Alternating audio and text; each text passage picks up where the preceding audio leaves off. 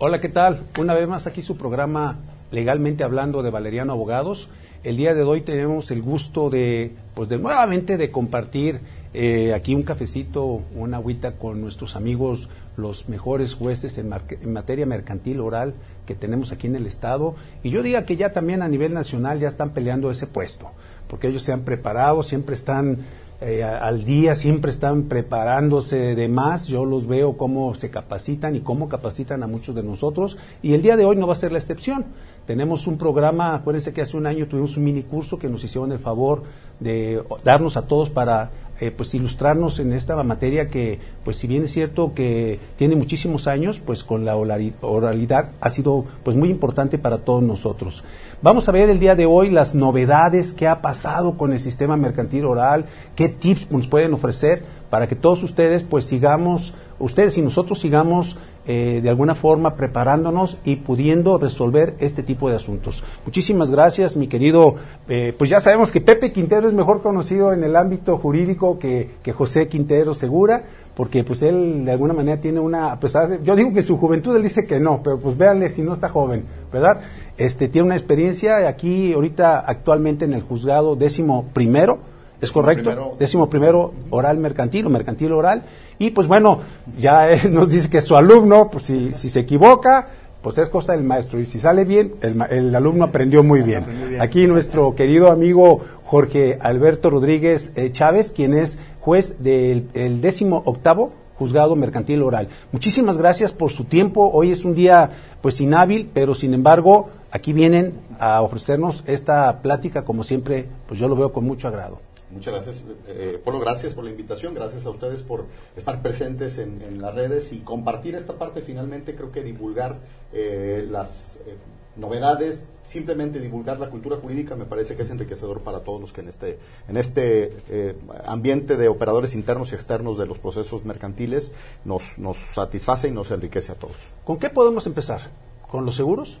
Sí, sí, me parece bien que, eh, empecemos con esa parte, sobre todo bajo la premisa de, eh, yo quisiera más allá de, de, intercambiar un punto de vista netamente jurídico, es intercambiar la experiencia en función a, qué recomendamos para el asegurado, para la aseguradora, buscar esa parte del equilibrio. Eh, a veces satanizamos el comportamiento de una institución como las aseguradoras, pero luego entonces cuando tenemos un seguro y ante una eventualidad tenemos la cobertura económica de esa eventualidad, entonces decimos decimos qué bueno que tú ese seguro. Entonces me parece que es un tema de equilibrios como en todo, como en todos los procesos. Entonces yo creo que es una, un buen momento para, para intercambiar estos puntos de vista.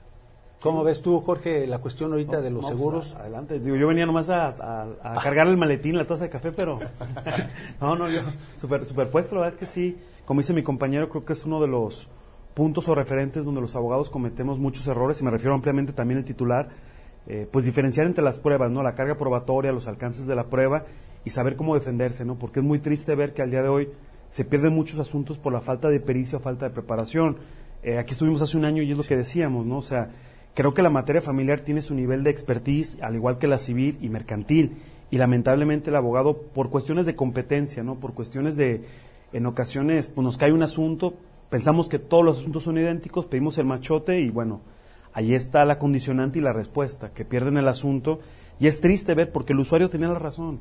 Y simplemente por una mala praxis legal, por no saber inclusive pedir las pruebas o saberlo llegar, pues el tema, ¿no? Las, las, las, cláusulas que contiene el propio contrato, las condiciones generales, en su caso la notificación por auténtica, que también lo vamos a platicar, pues yo creo que es lo bonito, ¿no? Y muchas veces como juez también aprendemos. Ahora, pues el paradigma sigue siendo los derechos humanos y los abogados, pues tienen que jugar también con su favor. Digo, los derechos humanos no es que sean en contra, pero también hay que saber utilizarlos, ¿no? Digo, la aseguradora yo creo que es lo que más le molesta, ¿no? Es que hoy todos derechos humanos, pues sí, digo, después de la reforma del 2011 a nivel constitucional, pues todos derechos humanos.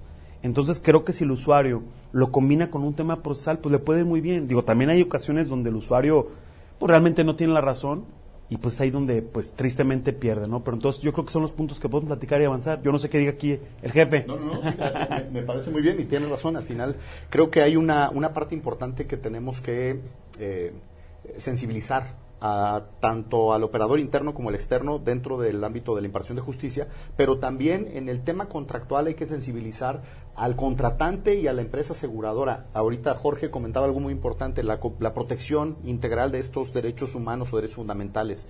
Eh, eh, se da desde el momento de la contratación. Entiendo que la aseguradora por profesional en el tema de seguros es la que tiene la primera obligación de que su contrato sea lo más pulcro posible.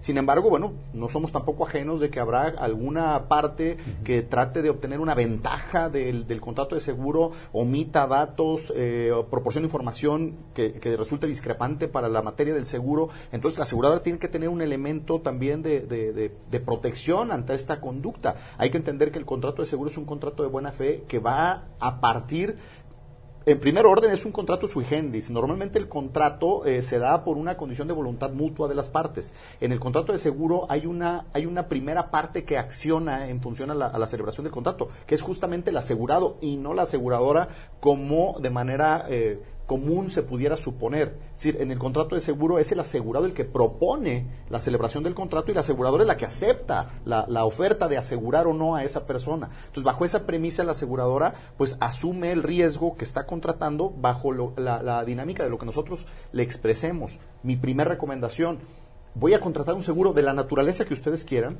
voy a contratar un seguro, lo que tengo que hacer es decirle a mi broker de seguro, a la gente de seguro, a la persona que me está asesorando para la adquisición de ese seguro, le, le tengo que explicar claramente qué es lo que quiero tener bajo cobertura tenemos a veces la falsa premisa de que mientras menos información le dé la aseguradora, voy a obtener tal vez un mejor premio, un perdón, precio en, la prima que voy a pagar o una cobertura mayor respecto de la, de la, del riesgo que voy a asumir. No siempre es así y sin embargo el hecho de omitir datos o eh, proporcionar datos que no correspondan con la realidad sí nos pone en un alto riesgo de que ese contrato de seguro eventualmente se pueda rescindir o no exista cobertura respecto de algunas de las condicionantes que se den en el seguro. Entonces, el, primer responsable para la contratación de seguro, e insisto, no siendo el profesional, pero sí el primer responsable de la contratación de seguro es el propio asegurado que tiene que ser muy claro en qué es lo que quiere tener bajo protección. Y luego la aseguradora, ahí viene la corresponsabilidad contractual cuando recibe la oferta, decir, bueno, si tú lo que quieres es un seguro de gastos médicos, pero resulta que tengo la certeza que tienes una preexistencia en alguna enfermedad, bueno, el hecho de que yo haya estado enfermo de, de, cualquier padecimiento no significa que estoy impedido de tener un seguro. Puede ser que la aseguradora decline la aceptación, eso no hay duda. Pero si la aseguradora asume el riesgo, aún sabiendo los alcances que yo tengo, finalmente no voy a tener ningún problema con ese seguro. Pero si yo omito esa información, eh, pretendiendo que voy a engañar a la aseguradora, es altamente probable que la aseguradora pueda tener un hallazgo de la información que omití y como consecuencia lo único que hice fue pues gastar en mi prima y generar una expectativa de una cobertura que no va a existir. Entonces, aquí hay que partir de esta justamente de esta premisa de la buena fe contractual para ambas partes. Uno es profesional, no tengo duda, pero el otro tiene que velar también por sus propios intereses. Para eso somos los abogados. Yo creo que el abogado tiene que verdaderamente ser muy proactivo en eh, generar herramientas que nos puedan eh, dar eh, la certeza de evitar un problema. Y no solamente que busquen a los abogados cuando ya el problema lo tenemos entre manos, ¿no? Me parece que si lo hacemos como una condición preventiva, podemos tener muchísima mayor eficacia. Y ustedes me lo podrán confirmar es muy poco común que, las, las personas, los que no se dedican a este ambiente de la abogacía, busquen eh, asesoría previa a tener un problema. Normalmente buscamos un abogado cuando ya tenemos un problema. Creo que deberemos de cambiar esta, esta forma de pensar y hay que buscar al abogado para empezar a generar perfiles de, eh, de solución de problemas o de eh, prevención de problemas, para, para no ser solamente eh, contenedores del problema, sino de prevención de problemas. Pero hay mucha situación, eh, Pepe, que, que a lo mejor ustedes lo pueden ver en su ambiente jurídico. A veces el agente de seguros, por tal de vender, dice cosas que no son ciertas o, no dice otras que saben que si las dice, obviamente no van a contratar el seguro. O sea, omite situaciones y, el, y el, este, el asegurado de alguna forma pues no le dicen cosas o le dicen cosas que quiere escuchar pero que no están en el contrato. Sí, sí, no, no tengo duda de que eso pasa y finalmente los agentes de seguros que están eh, legalmente reconocidos tienen eh, ese grado de corresponsabilidad con las aseguradoras y, y es, es, es, cierto, por eso hablo del tema de la buena fe en la, en, el, en la contratación. Si yo tengo la certeza de que hay un elemento que me interesa tener la cobertura, vamos pensando en un contrato de seguro de gastos médicos eh, mayores y sé que tengo un padecimiento de hace tres, cuatro años y la, la, mi, mi contrato de seguro van a ser hoy, y mi broker de seguro me insiste en que omite esa información, la, verdaderamente tengo que partir de esa primer premisa. Bueno, si él me está indicando que yo oculte la información, ¿quién va a ser el primer afectado en ese seguro? Me parece que hay un tema de corresponsabilidad. Sí. Entiendo, no debo de ser yo profesional del seguro ni conocer todas las aristas del seguro para contratar un seguro. Para eso el profesional me va a asesorar. Todos tenemos que jugar con este tema de la buena fe. Sí, porque Todos. como tú bien dices, no hay cultura jurídica preventiva. Tenemos cultura jurídica curativa nada más. Cuando ya tenemos el problema, ahora sí quiero que me cures. Oye, es que nada más era haber venido, te checo el contrato, te digo que sí, que no, y te hubieras evitado todos los problemas. Pero la gente no tenemos esa situación aquí en México, como en otros países que sí la tienen. Falta de esa cultura. Jorge ahorita comentaba un tema que me parece que es bien interesante que lo compartas, la condición de las pruebas. Entiendo que el, el, el justiciable, el contratante del seguro, no va a tener el expertise para incorporarse a un procedimiento no estudió derecho, no, y ni tiene la obligación de tenerlo. Pero los abogados sí, ¿o no? Sí, bueno, yo creo que el, punto de partida para el seguro, y bien lo mencionamos, ¿no? Dentro de un procedimiento y más un juicio mercantil oral donde ves las pruebas, se desenvuelven las pruebas, pues uno de los, de los principios como tal es de inmediación. El juez ve prácticamente cómo se desenvuelve y el sentido. Yo he tenido asuntos donde la persona asegura que no tenía la enfermedad y lo demuestra. Y hay otros donde la persona sí tenía la, sí tenía la enfermedad, pero también demuestra que no tenía conocimiento. ¿Cuántas personas no fallecen ah. con enfermedades que no sabían? Entonces, ese es uno de los puntos que vienen también uh -huh. en el expediente clínico. No hay personas, digo, no sé, yo tengo la cultura, la cultura de mi familia siempre es checarte. Yo tal vez por el miedo a, siempre he tenido el, me checo cuando algo me duele. O sea, esa cultura de prevención no la tengo. Pero ¿cuántas ocasiones vamos al doctor y dice, doctor, ¿sabes qué? Pues ya tienes un mes, dos meses, a veces un año tienes una preexistencia médica y tú no lo conoces. Entonces, aquí es donde, como usuarios, si ustedes saben que la tienen, pues simplemente hay que declararla. ¿Y eso qué va a hacer? Que el día que tengan la eventualidad, pues primero que nada van a estar asegurados. Yo tenía un, eh, te, tengo un buen, un buen amigo y un día, es, es curioso, ¿no? Él, él se asesora con muchos abogados, él es ingeniero. Entonces se asesora con muchos abogados y todos los abogados le dicen, pues tú mientes, ¿no? Él sabe que trae una preexistencia médica porque se la detectaron y todos los abogados le dijeron, tú diles que no tienes nada. La broker le dice, tú dile que no tienes nada. Entonces al final de cuentas platica conmigo y le digo, es que para mí el punto medular es si, tú, si realmente tienes la, preexistencia médica, lo declaras y el seguro te lo logra aceptar, pues te aseguras tú y tu familia. ¿Cuál sería el problema en, en que no lo hicieras? Él le cobraban, si no mal recuerdo, era un seguro pues, total médico, creo que le cobraban 8 mil pesos, él tiene eh, 35 años de edad, y realmente lo que lo modificó subió a 20 mil pesos, subió bastante. Pero gracias a Dios, gracias a eso que lo platicamos, y ahorita tiene 34, eso lo platicamos hace cuatro años. Al día de hoy, una operación de 800 mil pesos a corazón abierto se la hacen y cubre el seguro. Entonces, esas son las cuestiones donde a lo mejor la gente dice, te pudiste haber ahorrado 12 mil pesos mensuales. Vamos, vamos multiplicando, ¿no? 12 mil por cuatro, pues estamos hablando que nos está dando 48 mil pesos. O sea, es poco más lo que él pagó, pero realmente, realmente no pones en riesgo tu vida, no vas a un procedimiento jurisdiccional y llevas una buena práctica. Pero yo creo que aquí los abogados tenemos que cambiar esa cultura, ¿no? Esa, esa cuestión de, decían por ahí, ¿no? Omitir no es mentir. Bueno, dependiendo del tipo de asunto, ¿no? Si estamos hablando de un tema de médico como tal, que pones en riesgo tu vida, tu patrimonio, pues lo correcto sería que hables, que hables con la verdad y que pongas todas aquellas cuestiones. En cuántas ocasiones no tenemos eh, muchos problemas de la cláusula de beneficiario, ¿no? Llega, llega la persona y le dice a su esposa, pues tú eres el beneficiario, y por alguna otra cuestión pone un hijo y lo único que dejan son problemas, ¿no? Yo creo que cuando tengamos nosotros nuestro contrato de seguro, lo mejor que tenemos que hacer, oye, el original hay que guardarlo, hay que darse a la persona. Si tú pones a alguien como beneficiario y confías en él, pues que lo tenga. Digo, también ha habido ocasiones donde, pues lamentablemente la persona fallece antes de por esa cláusula, ¿no? Le, le ayudan a, retirarse, pues, de la vida. Pero aquí si confías en tu familia, pues hazle saber eso, ¿no? Porque en los temas que tenemos acá hemos perdido asuntos porque ellos llegan, llegan como tal con el contrato o la póliza, exhiben la carátula sin embargo, dentro de la carátula, pues a veces no cuenta, no cuenta quién está como beneficiario y el abogado no sabe cómo meterlo, cómo subsanar los errores, cómo bajo el al 1061 fracción tercera, bajo protesta, sí, ¿verdad? Qué interesante es esto. Yo tengo ya varios amparos. Yo sigo pensando que es un requisito sine qua non, pero es un requisito procesal. Y al menos los colegiados siguen diciendo que que sigue siendo un requisito de, demanda. Pues entonces, ¿cómo puede haber un abogado que presentes una demanda de cumplimiento de seguro cuando ni siquiera trae las condiciones generales al a la propia litis procedimental? Que igual también le pasa en muchas ocasiones, por eso pierden también los seguros. ¿eh? Tuvimos un asunto de que era de Uber y la persona decía, bueno, es que en, la, en, la, en, las, en las condiciones generales sí especificaba que era el Uber y decía que no podía dedicarse al Uber, mientras que en la carátula de la póliza no venía eso. Entonces la parte accionante sí presentó la póliza y la aseguradora pues no, no, no, presentó las condiciones generales. Entonces aquí el tema es cómo vas a aplicar condiciones en contra del propio asegurado si no obran dentro del marco jurídico o el marco probatorio.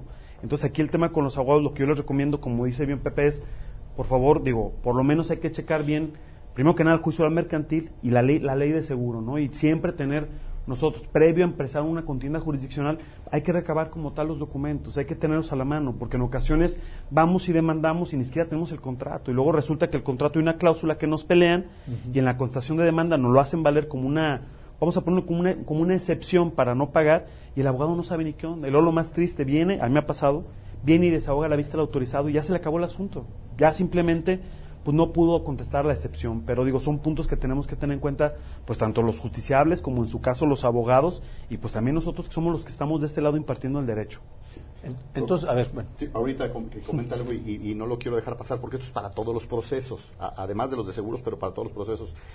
y eh, esto es un mensaje muy directo para los, para los abogados.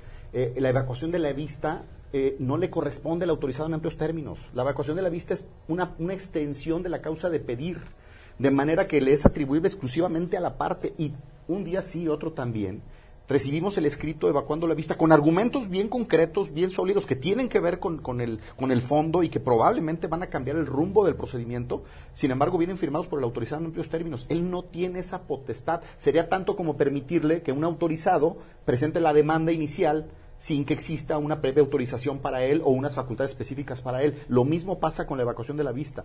Ya la Corte se ha pronunciado en el sentido de que la evacuación es un acto eminentemente vinculado con la causa de pedir que no le es atribuible al autorizado y todos los días recibimos escritos de esta naturaleza. Hay abogados, la verdad, muy técnicos, que es un tema superado hace mucho tiempo, pero seguramente ayer presentaron un escrito de estas características y cuando tú revisas el argumento encuentras información que te puede resultar útil para que el rumbo del proceso pueda cambiar pero ya no la puedes tomar en consideración por técnica procesal, ya no se puede incorporar al proceso. Y esto es muy recurrente ahorita, ¿verdad? Yo me he dado cuenta que los abogados ahí este, mencionamos esa situación, se quejan, ¿eh? Se quejan en ese sentido de que, oye, ¿por qué no? Si en otros, en otros este, materias sí se puede, aquí no. Pero bueno, ya está la explicación y creo que es un buen tema para que la gente lo pueda este, pues eh, ubicar y no vaya a cometer este tipo de error. ¿Alguna otra situación que pudiéramos decirle antes de terminar este bloque de seguros? ¿Algún tip que podamos darle a la gente para que pues este, de alguna forma pueda resolver estos asuntos? ¿O alguna recomendación? Yo la recomendación que les hago es no se sujeten exclusivamente a la póliza analicen las condiciones del seguro. Las condiciones generales del seguro le son vinculantes a la póliza. Ojo, siempre y cuando se las hayan entregado oportunamente. Eh, la verdad es que las instituciones de seguros han encontrado una vía cómoda de indicar en la póliza que te pusieron a disposición las condiciones generales en una página de internet para que tú te impongas de ella.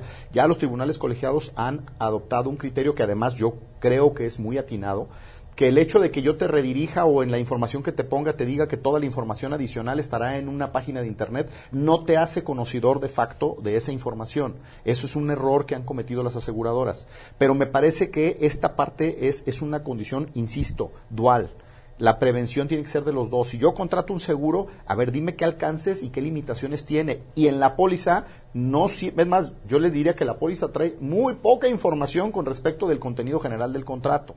Entonces, las condiciones generales normalmente las dejamos de lado, poco las revisamos. Entiendo que nos dan un blog ahí de, de 100 cláusulas y esas cláusulas traen subincisos y supuestos.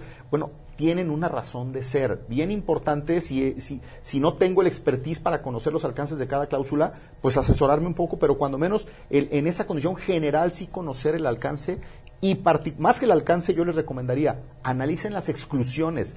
¿Qué no me cubre? Yo sé tal vez, cuando le propongo el seguro, yo sé lo que quiero que me cubra. Lo que no sé es lo que el seguro me indica que no me va a cubrir. Entonces, me parece que esa es una parte que es interesante que conozcamos para pedirle a la aseguradora que esa condición general me la modifique en mi condición particular de la póliza. Es, es muy común si yo le digo a la aseguradora, oye, de tus exclusiones, yo quiero que me lo modifiques, cámbiame en la, en la cobertura de la póliza. Bueno, pues estos tips eh, han sido muy importantes po- con relación a los el tema del seguro y pues bueno, en la siguiente eh, en el siguiente bloque vamos a hablar ahora del tema de nos habías comentado hace ¿Unidad de ratito. transferencias? ¿No me acuerdo? Ok, la, la unidad de transferencias? La nulidad. de La nulidad de las transferencias, perdón. Bueno, no le cambie y regresamos. problemas legales, acércate con nosotros. En Valeriano Abogados manejamos todas las áreas del derecho. Civil, mercantil, penal, fiscal, familiar, contabilidad, laboral. Ven con los profesionales, tú ya nos conoces. Valeriano Abogados, estamos para ayudarte. Continuamos con este programa, no vamos a decir ya mucho, más bien vamos a entrar en materia porque acuérdense que el tiempo aquí es muy valioso y más con este par de tipazos que saben muchísimo de esta materia. Vamos a continuar con el tema de la nulidad de, eh, de transferencias en materia mercantil oral. ¿Qué nos puedes decir en este año? ¿Qué ha sucedido? ¿Qué novedades o qué? ¿Qué ha pasado? No, bueno, yo creo que es un tema, es un tema que me fascina, me encanta, lo he platicado muchísimo aquí con mi, con mi compañero. Híjole, ¿qué no ha pasado, no? Eh, bueno, antes que nada, es, es algo que hemos platicado mucho, ¿no? Y no quiero como que sea un refrito esto. ¿Qué es lo que sí hemos visto? ¿Cómo están reaccionando los colegiados? ¿Cómo están resolviendo? Y son tips que a los abogados les sirven bastante. Por ejemplo, yo siempre, desde que el momento que empezaban a venir los nuevos, eh, los nuevos procesos, por así decirlos, o nuevos, vamos a ponerlos, mecanismos de autentificación para poder verificar si el banco actuaba correctamente o no, porque recordemos, ¿no? Nuestro punto de partida es la, lo que, lo que nosotros llamamos la este, carga dinámica de la prueba, que es un, pues, un principio legal, ¿no? Partiendo de, de Jeremy Bentham, el inglés, ¿no? Ya bastante tiempo que lo, que lo definió, y siempre decía yo lo siguiente, ¿no? Ustedes tienen que venir en su acción, eso es bien importante, me pasa muchísimo con los abogados, y es un consejo para todo tipo de acciones, de verdad, de verdad, la acción a diferencia tal vez de mercantil que tenemos el 2 de la legislación aplicable estatal, en materia mercantil oral, al menos el artículo 1390 bis 11, creo que es la es el es cuarta o quinta, te obliga a poner la acción. ¿Por qué te obliga a poner la acción? Porque no hay suplencia de la queja. Aquí el juez no tiene que atinarle cuál es la acción que tú estás implementando. En muchas de las ocasiones el escrito inicial de demanda de abogados que pretenden incorporarse esta nulidad de transferencias bancarias cometen el error que presentan, pero nunca te dicen qué es lo que quieren. Entonces el problema con esto es, bueno, ¿qué es lo que quieres? ¿Quieres nulidad y quieres restitución o que nada más quieres nulidad? Digo, porque esto es un tema que los abogados ya, ya han visto, los abogados por parte del banco, y dice, oye, él venía por la nulidad, no por la restitución de sus activos. Entonces tienen que ser, por favor, nada más escrito inicial de demanda, sean muy activos en poner dentro de sus prestaciones y poner su acción, su, su- el encabezado de su acción. ¿Qué es lo que quieren? Acción de nulidad de transferencias bancarias y restitución. Ahora, prestaciones. Yo recomendaba mucho que los abogados pusieran lo mismo, ¿no? Prestación, que se nulifique como tal la transferencia bancaria. Segundo, que se me reintegre, digo, dependiendo si es crédito o débito, ¿no? Pero si es, si es crédito, lamentablemente lo único que van a pedir es que se nulifique porque obviamente el banco te prestó. Claro. Pero si es débito, pues tú puedes pedir que se reintegren tus activos. Ahora, ¿qué es lo que ha cambiado aquí? Y se los digo abiertamente. Yo recomendaba, y eso fue algo que su servidor, el Pepe Quintero, platicamos mucho, fuimos, pues de la, tal vez de los pilotos que empezamos con esto, ¿no? Yo les decía, bueno, es que si nosotros hacíamos un caso análogo de lo que era el dinero, la salida de sus activos, y nos íbamos al tema de la suspensión en materia de amparo, utilizamos criterios de la Corte que yo decía, sigo sosteniéndolo, pero es el punto, ¿no? Que quiero platicarlos con ustedes porque palazo me han dado ya en los, en los federales y ahorita les digo, para que lo puedan seguir, ¿no? Puntual traigo hasta los números, ¿no? Porque me acaba de llegar la resolución. Entonces ahorita lo que ustedes pueden hacer es, pues pueden poner en su caso eh, lo que genere, ¿no? El daño y perjuicio, que, que sería el índice nacional, índice nacional de precios de consumidor, que eso viene siendo a cuánto, eh, la pérdida adquisitiva que tiene el dinero. Y en su caso la ganancia, la ganancia TIA 28, que eso vendría siendo, pues como tal el interés que podrían tener, ¿no? Entonces ahí tendríamos un daño y un perjuicio. Porque recordamos, daño es lo que sufres en, en- lo que sufres como en tu patrimonio. Si el dinero se demerita día con día, porque sabemos que México lamentablemente no sube, sino que tiende a bajar, y la otra es aquella ganancia lista, pues tu perjuicio. Ahora, ¿qué me pasó a mí? ¿Cuál es la experiencia que acabo de tener? Y luego abiertamente, ¿no? Digo, para que los que lo están viendo me puedan seguir. Si ustedes se meten al CICE, eh, ter- Tercer Tribunal Colegiado en, mater- en ma- en materia civil, el número de, de- el número de amparo directo fue el 157 diagonal 2022 y el expediente natural de nosotros el dos- 206 diagonal 2021. Ahora, ¿qué voy con esto? Lamentablemente el criterio del federal dice no, porque hay un- no porque hay una jurisprudencia de la Corte. Híjole, o sea, al final creo yo, si el justiciable natural te está dando juego a las partes y te dice el por qué no comparte, por qué se aparta de ese criterio jurisprudencial a nivel nacional, en el contenido del, del propio marco normativo, es decir, el marco, el marco te habla de los intereses, nunca, nunca analizó por daño y perjuicio a mi punto de vista. Y la otra, vamos a, vamos a conceder el uso de la razón al colegiado. Si fuera así, en la propia ejecutoria te habla que es un castigo que se le da al banco por la propia salida de los activos y un dinero que no pudo generar, es decir, un deber de reintegrarlo. Entonces yo eh, creo que del consejo que les daba anteriormente al usuario, pues ahora yo le pondría, y si bien en su caso no procediera conforme al índice nacional de precios al consumidor para el daño y en cuanto al perjuicio conforme a la tasa TIE, en su caso, pues que entonces me lo actualizara con, con, ese, con esa famosa jurisprudencia que ahora nos habla del 362 del interés legal. Digo, es un poquito menos, estamos hablando que es el 6% anual, punto 5 mensual, pero al menos ya no corremos ese riesgo, porque ¿qué es lo que pasó? Que muchos abogados que veían mis ponencias, pues híjole, con esto, si, si sigue ese criterio del segundo tribunal colegiado, se van a quedar sin interés legal. Y el tema de gastos y costas se van a llevar una sorpresa cuando vean ese, porque al final de cuentas, yo condené precisamente al banco, porque el banco me presentó una bitácora transaccional que es falsa y es la propia, es la propia, la propia prueba de la parte actora. Es decir, cuando la parte accionante amplía la vista de la contestación porque ofreció la bitácora, oferta su propia prueba pericial para demostrar la falsedad de la bitácora. Y lo que dijo, lo que dijeron los peritos, ambos, ¿eh? perito del banco y perito de la, de la parte accionante, concuerdan en que la, la información no es acorde. Entonces, siguiendo, vámonos a la al diccionario de la, de la Real Academia Española, todo aquello que no es verdadero, ¿qué es? Falso. Si esa bitácora está alterada no contiene movimientos, yo condeno conforme al 1084, fracción segunda, documentos falsos. Y también condeno por la temeridad y la mala fe desde el aspecto de que, uno, contestaste y tú me diste una bitácora que estaba cercenada. Ahora, ¿qué es lo que pasa aquí con el colegiado? Que el colegiado se va a la misma jurisprudencia al pleno de circuito y me dice, hay una jurisprudencia y dice que la prueba que oferta el banco no puede ser utilizado en su contra para el tema de, para el tema de gastos y costas porque la jurisprudencia que interpreta pues lo ven como un tema del pues, el banco si no sabe litigar, pues es su problema, ¿no? Pero creo que esto, bueno, los ¿cuál sea la invitación ustedes como abogados es pues simplemente ir un poco más allá, ¿no? El juez les, compra la idea, comparte con ustedes, patea el balón, pero también no dejen ir los amparos adhesivos. De verdad, si nos vamos al 182 de la ley de amparo, bueno, tiene ciertas reglas. Hay que fortalecer la decisión. De, ah, primero que nada es fortalecer las decisiones que ha tomado el juez y que, que, en, su caso sí me generan un perjuicio o no fueron eh, acotadas todas de manera puntual. Violaciones procesales. Aquí, ¿qué es lo que pasa? La parte lo consciente, no se va al amparo adhesivo y pues tenemos tipo de resoluciones en los colegiados. Yo no quiero decir que es bueno o mala, tal vez yo tengo un posicionamiento y no es que me decante ante bancos. Yo platicaba con todos los, los abogados de banco porque me leyó muy bien con varios de ellos. ¿eh? Yo les decía, mira, tu tarea, así como en seguros, tu tarea es, pero abismal. Para empezar, traes el sistema en tu contra. O sea, en banco tú eres el que tienes que demostrar. Ahora como bancos yo también pues, sugeriría las buenas prácticas. Los, vienen muy molestos a veces los abogados de bancos y curiosamente me ha pasado, una vez tuve uno que yo compartía con, la, con, el abogado de banco. Le doy la razón a él y absuelvo al banco. Y en colegiado le dan la vuelta. ¿no? Entonces aquí creo que lo complicado y lo que nos enfrentamos es, abogados, primero que nada, tienen su sentencia a favor, lean por favor el artículo 182 de la ley de amparo y el amparo adhesivo. Por favor, violaciones procesales para mayor fundamentación, háganlo valer y partiendo entonces de esto, una vez que el colegiado resuelva, pues vamos entonces también llevándolo a la corte. Digo, a mí, a mí me gustaría participar en esto y decir, oye, yo sigo considerando que el artículo 1084 al día de hoy es arcaico.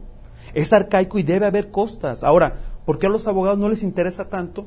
Porque el abogado del tradicional siempre lo condenan por la fracción cuarta dos sentencias conforme a toda conformidad, que es parte del recurso. Es decir, el recurso modifica, confirma o revoca. Pero lo que no han volteado a ver es que en este tipo de asuntos no tenemos recurso de dinero alguno. Entonces, perdemos esa fracción y como tal perdemos las costas porque ya no nos revisa el tribunal de alzada. Entonces, imagínense ustedes un asunto de nuevas transferencias bancarias donde lo único que va a haber es pues, la restitución de tus activos. No vas a, difícilmente vas a ganar gastos y costas.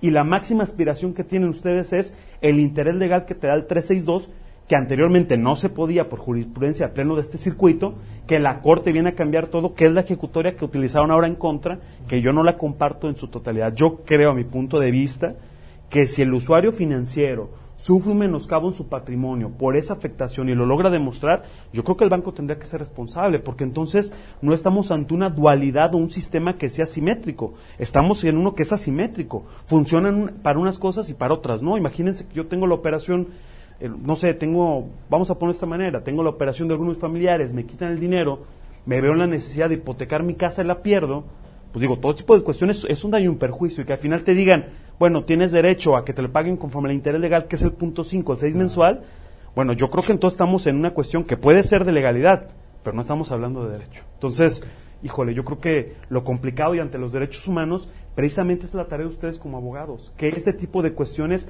las lleven a los tribunales colegiados y las lleven a la corte, porque precisamente es lo que viene a cambiar el sistema.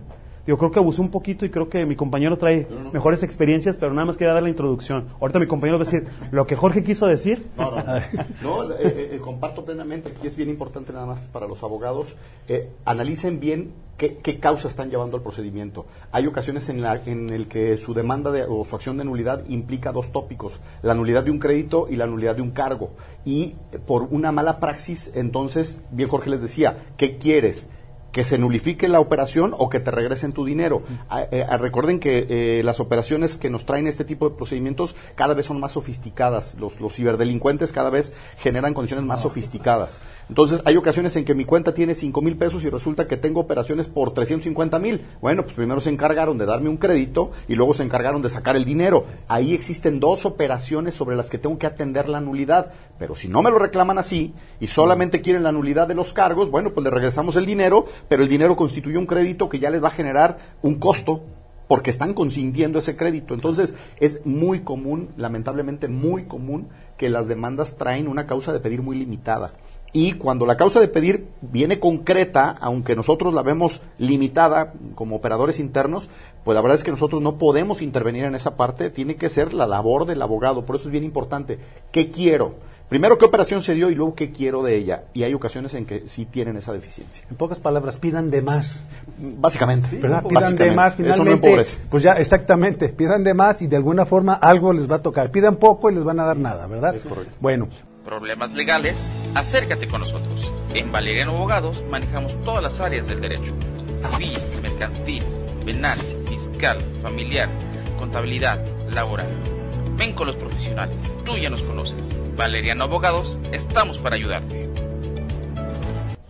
Continuamos con este último bloque. Vamos a hablar hoy de dos temas muy interesantes, que es los actos de comercio a través de las facturas, que es algo que está de moda, y también, pues, eh, la cuestión de la eh, nulidad de, de, las medidas cautelares, ¿no? Que es lo que nos interesa también para que la gente sepa cómo poder garantizar pues sus adeudos, ¿no? que tienen. A ver, ¿qué podemos empezar con la cuestión de las facturas? ¿Cómo podemos, este, esto que está ahorita de moda y que mucha gente no sabe cómo cobrarlos? Bueno, el tema con la factura hay que verlo desde un tema muy amplio y muy, y muy concreto, ¿no? ¿Qué es la factura y qué efectos probatorios tiene? Anteriormente se creía que la factura era un documento privado, que no era público o en su caso, si fuera público, no tiene un reconocimiento de la contraparte. Y esto nos regresa al mismo punto que dijo mi compañero de la clase de acción. A ver, ¿será lo mismo una acción de pago de facturas que una acción de cumplimiento de contrato abonado con facturas? ¿Qué voy con esto? Que el abogado, lo que quiero es que planteen en su mente qué le van a pedir al juez. decía un maestro muy atinado que tuvimos ahí en la Universidad Panamericana, ¿no? Decía él, a ver, mi qué quiero es mi acción, el por qué lo quiero son mis hechos. Y mis pretensiones es, una, voy a enlazar mis, mis, hechos con mi acción. Aquí el tema lo que voy yo, si yo presento una factura como tal en mi escrito inicial de demanda, pues lo que yo vengo diciendo es una acción de pago de facturas. El tema, o lo que ha dicho la Corte, es que la factura tiene un valor cuasi valor probatorio pleno. ¿Por qué? Porque de alguna manera interviene el Estado para la creación, pero no la crea él como tal. Es decir, una parte que, es, que, es, que la puede timbrar, que la puede dar de alta, a través de una plataforma, a través del SAT, hace una factura y por el puro CFDI tiene cierto grado de alcance, de alcance probatorio, es cuasi valor probatorio pleno. Ahora, también esto, y muchas veces vienen los abogados muy molestos, ¿no? Y vienen muy, oye, ¿cómo es posible que con una factura ya me estás reteniendo mis activos en mis cuentas? O sea, eso es lo peligroso de este tema y es lo que también quiero que mi, que mi compañero nos aclare, ¿no? Yo voy a entrar un poquito a la factura y mi compañero va a entrar a la medida precautoria o la medida cautelar inclusive, ¿no? Pero aquí el tema entonces es, si yo vengo, ¿yo qué le recomendaría al abogado? Bueno, si nada más tengo factura, si no tengo contrato, pues me vengo por una acción de pago. Pero si yo tengo un contrato y tengo mis facturas, pues yo puedo venir desde una acción de cumplimiento de contrato abonando mis facturas. ¿Por qué? Porque concatenados entre sí va a tener un mayor valor probatorio. ¿Qué voy con esto? Si decíamos ahí que iba a una entrega de servicios, venía tasado con días, venía tasado la forma y manera que se iban a entregar los mismos, a quién se le iban a entregar, y además de eso hay facturas, pues el tema es que nuestra acción tiene un muy buen camino.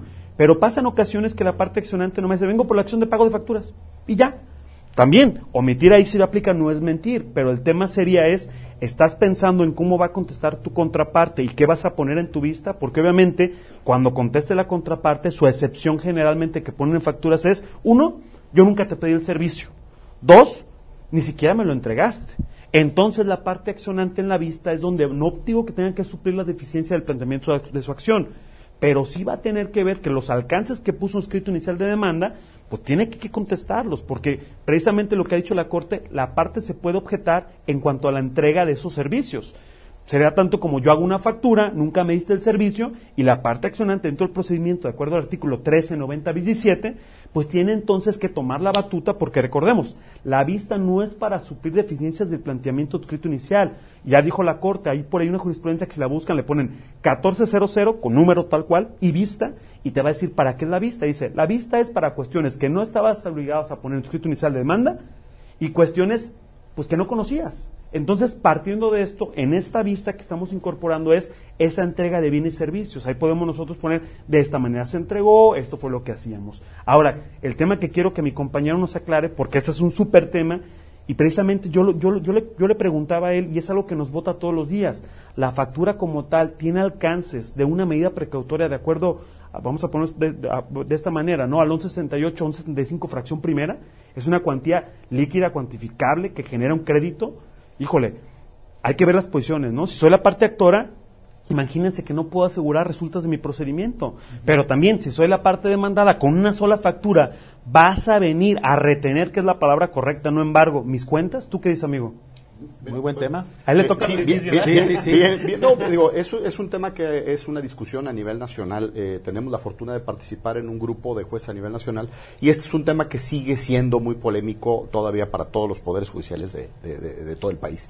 Sin embargo, yo, yo sostengo que la premisa de la medida cautelar se tiene que ver a partir del derecho que reclama una parte, no, no de la protección. Eh, hay ocasiones en que interpretamos que el despachar una medida cautelar tiene una afectación para el demandado como si la tutela judicial efectiva fuera exclusivamente de los demandados. No, el actor también tiene derecho a que se le imparta justicia de manera adecuada y particularmente cambiemos la mentalidad. la medida cautelar tiene una serie de requisitos pero el objetivo fundamental de la medida cautelar es garantizar la ejecución efectiva de la sentencia. Tenemos una gran ventaja en materia mercantil. La medida cautelar se despacha a petición de parte y bajo su más estricta responsabilidad.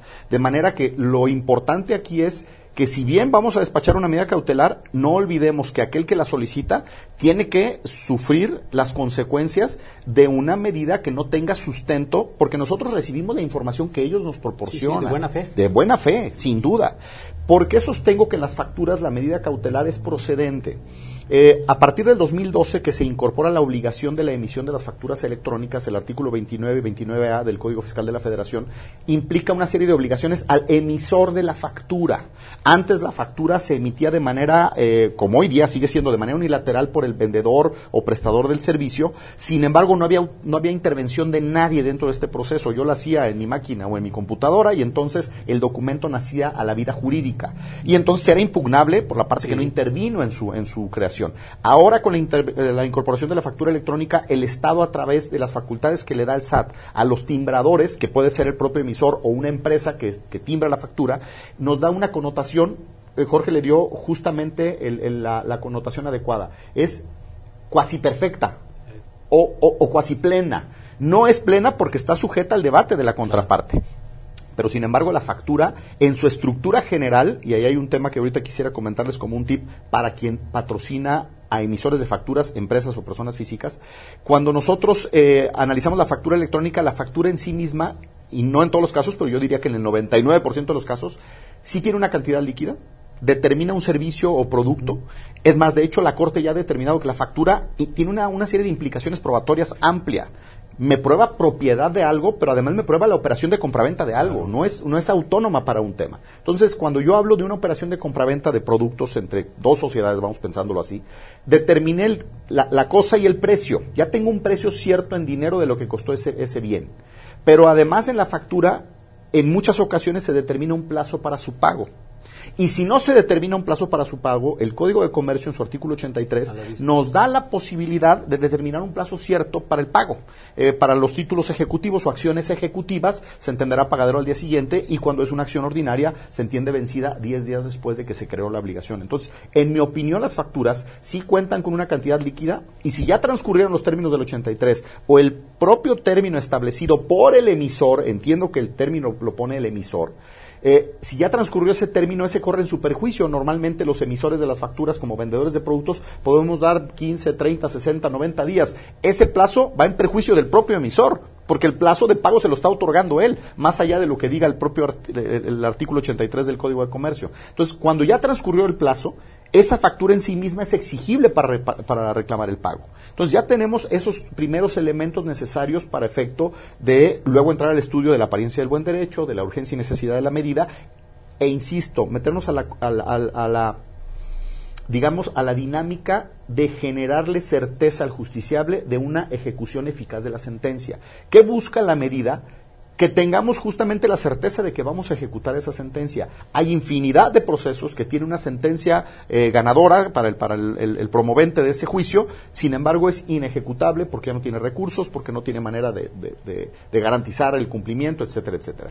Con la medida cautelar es, ese es precisamente lo que se pretende lograr, que se tenga esa certeza de la ejecución. Yo sé que resultan mecanismos incómodos, generan un acto de molestia y hay muchas teorías que sostienen que ese acto de molestia es antijurídico porque se da antes del pronunciamiento del fondo de la sentencia. Sin embargo, yo los invito a ver el otro lado de la moneda. Yo vengo y demando y ejecuto todo un proceso y cuando tuve oportunidad de tener el cobro porque era un comerciante que tenía actividades, que tenía patrimonio, pero a raíz de mi procedimiento, que también nosotros lo vemos de manera común, el propio comerciante empieza a hacer actos tendientes a empobrecer sus operaciones o a modificar y a cambiar el esquema, sociedades que, que quedan en- enteramente pobres y los socios enteramente ricos y entonces ya no tengo posibilidad de ejecución de la medida, la, perdón, de la sentencia. La medida cautelar en sí nos da la posibilidad de que esa sentencia resulte eh, ejecutable. Hay que recordar un- una condición fundamental el que está interesado en la ejecución de la sentencia es el Estado, más allá que las partes. Porque finalmente, hasta en tanto ejecutamos una sentencia, es cuando el justiciable verdaderamente percibe que se impartició justicia. Si ustedes contratan un abogado, el mejor que sea, y lleva un proceso pulcro y obtiene una sentencia ganadora y no la ejecuta, lo primero que van a tener es una, una, una sensación, una percepción de ineficacia del sistema de justicia. Justamente es lo que queremos cambiar. Desde luego, hay que tomar la garantía que nos obliga el propio Código de Comercio para responder por daños y perjuicios si omitieron datos o si modificaron datos. Recordemos, las medidas cautelares no son definitivas, siempre son provisionales y durante la secuela del procedimiento se pueden modificar, ajustar, ampliar o reducir. Entonces, también el demandado tiene que ver, también tendrá la oportunidad de ser escuchado y probablemente inclusive el mismo tiene la oportunidad de garantizar las resultas del juicio sin que tenga que ser su cuenta bancaria la que esté sujeta a una, a, a una cantidad. cambiar. Puede solicitar que se re- reemplace y entonces damos esa certeza para ambas partes. Uno que ejecute y otro que tenga la certeza de que puede estar libre de una ejecución, pero obligado al cumplimiento de la sentencia en, en un- en una sentencia. No está peleado un, un- un concepto con otro. Las facturas tienen este eh, cuasivalor perfecto dentro de prueba, pero sí es bien importante que eh, seamos muy puntuales. La factura en sí misma llegará un momento ante el debate de la contraria que no me alcance el valor probatorio. Entonces, tengo la obligación de hacer una narrativa completa. Los actos de comercio típicamente no son espontáneos. El acto de comercio tiene un proceso de creación. Hoy día, con, la- con los avances de la tecnología, la mayor parte de los comerciantes tienen una comunicación circular cuando se da un acto de comercio, correos electrónicos, mensajes de WhatsApp, eh, remisión inclusive de archivos adjuntos en- en- en comunicados electrónicos, que normalmente el abogado los omite en su reclamo, cuando son el punto toral del origen de la deuda. Entonces, este tipo, por eso Jorge les insistía tanto, la evacuación de la vista nos da esta valiosa oportunidad. Si yo voy por mi acción de pago, y en la evacuación de la vista me debaten la relación comercial, no es deficiente que en la evacuación de la vista yo incorpore elementos de prueba para acreditar la relación comercial, porque esa no era mi causa de pedir. Yo lo que quería era que me cumplieran ya con lo que nosotros ya habíamos acordado y completado en una operación comercial. Sin embargo, ante el debate del otro, yo tengo la obligación de enriquecer mis elementos de prueba. Primero, es común que se les va el término. Segundo, lo quiere satisfacer el autorizado en amplios términos. Y, y tercero, no incorporamos elementos de prueba. Jorge lo dijo claramente, la vista no es para enriquecer la demanda, es para eh, incorporar hechos novedosos, inclusive para contradecir los hechos que vienen en la contestación. Entonces, ese es el objeto principal, que construyamos este principio de contradicción y se nos olvida muy fácilmente. Bueno, estamos ya a unos minutos de terminar el programa, que como siempre no, no les quiero preguntar porque aparte de que casi casi contestan lo que quiero preguntar, pues para mí es muy importante, mejor que, que podamos saciar toda esa, esa necesidad que tenemos de información y que ellos amablemente nos dan. Y bueno, aparte de todas sus actividades que tenemos, que son muchísimas, este, no sé dónde dejan a la familia, pero bueno, este, sabemos que también están pues siendo parte de la organización del Congreso Estatal de Jueces que hace un año se celebró en la ciudad de, de Quintana Roo, bueno, en el estado de Quintana Roo, allá en Puerto Morelos, y que hoy va a ser en Puerto Vallarta, ¿es correcto? ¿Cómo va este Congreso? ¿Qué novedades hay? Porque sé que también ustedes son parte fundamental de, de, de, que también haya una preparación de los jueces, porque no, no nada más es las vacaciones que mucha gente piensa, también ellos trabajan y aquí nos vas a decir. Sí, bueno, ese tema de la ese, familia es cierto, nos andan casi corriendo, pero al final del día creo que es un tema que enriquece a todo mundo. Eh, Jorge nos ha apoyado mucho ahí en, en, la mesa directiva de la Asociación de Jueces. Los invitamos y les recordamos que eh, del día, el día 10 y 11 de octubre eh, la semana del 10 al eh, 14 de octubre es eh, la semana cultural de la Asociación de Jueces. El 10 y 11 se celebrarán eh, lunes y martes, lunes y martes se celebran conferencias en el auditorio, es entrada libre, puede participar cualquier persona, no tiene ningún costo. Auditorio es Ciudad Judicial, de Ciudad Judicial. Estos son en Guadalajara, posteriormente nos trasladamos a la ciudad de Puerto Vallarta, el miércoles nos vamos para allá y el jueves y viernes tenemos conferencias. Eh, sí tenemos posibilidad del acceso al público, sin embargo tiene que ser un preregistro por el espacio, básicamente por el espacio. Eh, van, lamentablemente no pueden ir todos los compañeros jueces, hay unos que tienen guardias, otros que tienen tienen ya audiencias que no pueden diferir. Sin embargo, el objetivo de este congreso que celebramos es eh, el intercambio cultural en materia eh, jurídica y enriquecernos con experiencias de otros, eh, de otros juzgadores, de, de, otros operadores del sistema judicial. Viene un expositor de Colombia y un expositor de Estados Unidos, de, de, si no me equivoco, es del estado de Arizona. Y vamos a hablar de varios tópicos. La idea de estos, de estos congresos es intercambiar justamente puntos de vista y, y, y cultura jurídica. ¿En alguna materia que va, va a ser el Congreso? Eh, de, bueno, de, hecho, los tópicos siempre se modifican. Vamos a hablar de la trata de personas a nivel internacional, okay. se va a hablar también de las medidas cautelares en el proceso penal y se va a hablar también... Eh, de acciones, no, no, colectivas. de acciones colectivas, es correcto, okay. es correcto. Perfecto. Entonces, bueno, ya escucharon toda la gente, o sobre todo los abogados que tengan interés en participar en este congreso en la semana del, del lunes o martes, que es cuando aquí en Ciudad Judicial este, se abren estas conferencias. Ha sido un éxito y aparte, pues bueno, es un logro que ustedes tienen y de alguna forma, pues este, pues nos importa mucho a nosotros, ¿no? Eh, por último, ¿qué le pueden decir ya a la gente, a, a los abogados, ya como eh, parte final? ¿Qué consejo con esta experiencia de un año que tuvieron a raíz de aquel curso que nos hicieron el favor de dar? A ver. Bueno, que se acerquen a los juzgados. Yo sigo, sigo siendo muy insistente. A veces veo abogados y de verdad me pongo a pensar, ¿no? Los veo sentados en la banca y salgo de audiencias y siguen sentados en la banca, están esperando un expediente, están esperando algún compañero o simplemente pues están a gusto, ¿no? Eh, y entramos nosotros a las salas de audiencias de juicio oral y están vacías. Entonces, mi recomendación es, si ustedes quieren aprender de juicio oral mercantil, si ustedes traen un tema, y esto lo digo abiertamente, o sea, yo creo que ahora son como funciones de cine, ¿no? O sea, nosotros vamos a, si vamos a preguntar a las salas de juicio oral, te van a decir, todos los días hay audiencias, todos los días, lunes, martes, miércoles, jueves, viernes, y a todas horas. Entonces, bueno, yo que les recomendaría, las audiencias públicas, acérquense al juzgado. A ver, si yo tengo un asunto en unidad de transferencias bancarias, pues voy y pregunto al juzgado, ¿y cuándo tiene una buena audiencia en unidad de transferencias bancarias? Nosotros, de verdad, encantados. Lo hacen de gusto, porque claro. hasta a ustedes va a beneficiar. Nos sentimos inclusive hasta solos. La verdad es que en ocasiones da tristeza. Yo me siento a veces que digo, y audiencias tan buenas, Y no hay nadie. Y no hay nadie, o sea, y a veces se le van a la guillotina, al o sea, a veces hay, eh, ¿cómo puedo decir? Pues si hay debate, o sea, hay un debate enriquecedor, un debate que no hay una salida jurídica, por así decirlo, porque son, tes- recordemos que el juicio oral mercantil, de acuerdo al artículo 104, fracción segunda de la Constitución, es concurrente. Y muchas de las jurisprudencias que hay de la Corte, como dicen, ya son las últimas, después de años, es un tema que ya se debatió tanto que llega a la respuesta. Pero ¿cuántos asuntos no tenemos al día de hoy? Que hay tesis por toda la República Mexicana, el juzgador tiene que definir su criterio y dar las bases. Recordemos que el 1037 te dice, cualquier resolución tiene que ser con- tiene que ser congruente, tiene que estar fundamentada, motivada y ser exhaustiva. Entonces yo creo que mi recomendación es esta, si ustedes quieren incorporarse al área mercantil oral o quieren en su caso algún tema que tengan específico, y los digo abiertamente, cada, cada uno de los jueces son bien diferentes. ¿eh? Por ejemplo, eh, a lo mejor dicen, ¿no? El, el terror de los jueces es Jorge Rodríguez y Pepe Quintero es el que lo hace bien. Bueno, es que es el tema, ¿no? Tenemos que ver cómo resuelve cada uno los criterios porque no todos tenemos el mismo criterio y eso es lo padre. Si ustedes les acaban de presentar una demanda, pues yo creo que lo que tienen que ver es cómo me va a resolver el juez, cómo piensa este juez. Yo presento mi demanda y qué es lo que, es, qué es el consejo que les daría. Inmediatamente yo estuviera preguntando qué día, vamos a suponer que el juez no me quiere decir cuándo tiene audiencias.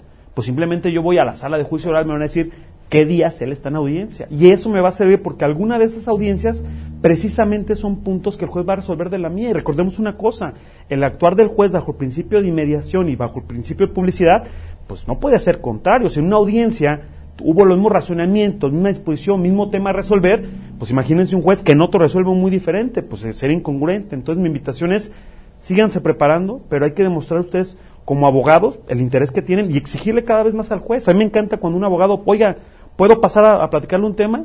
Yo le explico el por qué sí, el por qué resuelvo de esa manera, le doy los criterios federales, porque eso lo hago en audiencia. En ocasiones me dicen, oye, juez, es que no es posible. Le digo, mira, este es mi criterio porque esto es como vienen resolviendo los federales. Ahora, si tú me invitas a cambiarlo, yo lo puedo cambiar, pero para que el sistema funcione, esto es un tema de todos. Y de verdad lo digo abiertamente. Hace poquito tenía dudas con mi compañero, yo no compartía tanto ese tema de que no se permitiera, supongamos, una acción cambiaria directa donde pues eh, tenemos lo que viene siendo la sociedad que firma a través de su, apo- de su apoderado legal o su representante y a la vez tiene un aval, pues que no se permite ir en contra de los socios, ¿no? Ya hay criterio de la Corte. Yo le pregunté a mi amigo Pepe, le decía, oye, tengo, tengo duda, o sea, ¿por qué la medida precautoria, si al final de cuentas la naturaleza es preservar todo para el dictado, no se le puede congelar o retener a los socios? Bueno, el 24, ley de sociedades mercantiles y criterio aislado que te lleva uno de la Corte te dice lo contrario, pero entonces, aquí, ¿qui- ¿de quién será la culpa? ¿Del juzgador que lo sigue haciendo de esta manera? O del justiciar los abogados que no hacen que la Corte cambie esa manera de pensar. Digo, pues son criterios 2012, 2013. El día de hoy estamos hablando que ya, ya vamos para 10 años de esos criterios. Entonces, ¿por qué no cambiarlos? ¿Por qué en lugar de exigirle al juez, por qué no lo cambiamos todos? ¿Por qué no hacemos un cambio de paradigma? Porque la, la realidad es, te resuelve el colegiado a través de jurisprudencia de la Corte y se acabó el tema. Pero ¿por qué no reinterpretar? ¿Por qué no ir a la corte? ¿Por qué no ir más allá? Yo creo que eso es lo que nos falta como un nivel de, de- a perfeccionar todos nosotros, ¿no? Pero entonces, abuso un poquito de la palabra, pero sí es esto, ¿no? Quisiera yo hacer un compromiso con litigantes, sacar más diplomados, sacar mayores cuestiones que nos lleven a conversar con ustedes, porque esa es la realidad. Nosotros vamos a venir a cambiar el tema con ustedes, no, no solos. Entonces el tema es si su servidor, Pepe Quintero, y estoy seguro que todos mis compañeros tenemos esa disposición, ¿Por qué en ocasiones cuando damos cursos vemos a las mismas personas, que son los mismos que vienen a ver nuestras, capa- nuestras capacitaciones, nuestros criterios, las audiencias están solas? Entonces mi principal consejo es, si se van a dedicar a esta área tan enriquecedora que es el juicio oral mercantil, bueno, hay una infinidad, hay una infinidad de trabajo. Y pues yo lo que recomiendo es día a día hay que seguir yendo a las audiencias. ¿Tú qué opinas, amigo? No me dejarás mentir y tenemos un auditorio, la verdad, de primer nivel. La verdad, de primer nivel. Creo 400 personas es la capacidad, un poco más, no lo sé. Eh, vamos a dar una, una charla de la materia que sea cualquiera de, de nuestros compañeros jueces o algún invitado y vemos un aforo de 50 personas, 70 personas. Bien triste. Bien triste porque luego entonces viene la Y queja son de por gratuitas, qué ¿verdad? son gratuitas. O sea, verdaderamente ya, no, no- no- discúlpenos más, no podemos hacer las audiencias solas. Yo invito a aquellos a- a abogados, o to- cualquier profesional del derecho que tenga oportunidad de impartir cátedra, llévense a sus alumnos. Es, es contado la, la cantidad de ocasiones en que veo un grupo que va y van previamente, que hay una audiencia, agendan. A ver, no tenemos ningún empacho en el que estén. Es más, es, es para nosotros enriquecedor saber, van de primero, segundo, tercer semestre, concluida, al menos así lo hago yo y Jorge también así lo hace. Es concluida la audiencia, cinco minutos para la charla, porque tal vez son eh, eh, gente en formación, Claro. que si tú hablas de temas muy técnicos probablemente se pierda, entonces adoptas un mecanismo distinto. Eh, creo que el enriquecer es, nace de esa condición dual, efectivamente las, las salas solas y luego los abogados cada vez cometemos más errores, más errores, más Y nos errores. quejamos. Y nos quejamos. Bueno, Es pues correcto. señores, ya escucharon en estos 40 minutos, creo que ha sido muy enriquecedora esta plática de nuestros dos amigos. Y bueno, no se pierdan el próximo programa de Legalmente Hablando.